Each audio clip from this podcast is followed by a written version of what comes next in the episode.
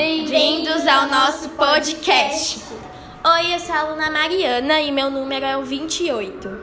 Oi, eu sou a Gabi e o meu número é o 13. Eu sou a Angelina e o meu número é o 4. Lavagem do Bonfim. Ano que vem, a Festival da Lavagem do Bonfim acontecerá no dia 17 e no dia 20 de janeiro em Salvador, Bahia, para celebrar o Senhor do Bonfim ou Jesus crucificado. Usando para a homenagem um tapete branco para uma caminhada de 8 quilômetros, hoje ela é uma das maiores manifestações populares da cidade.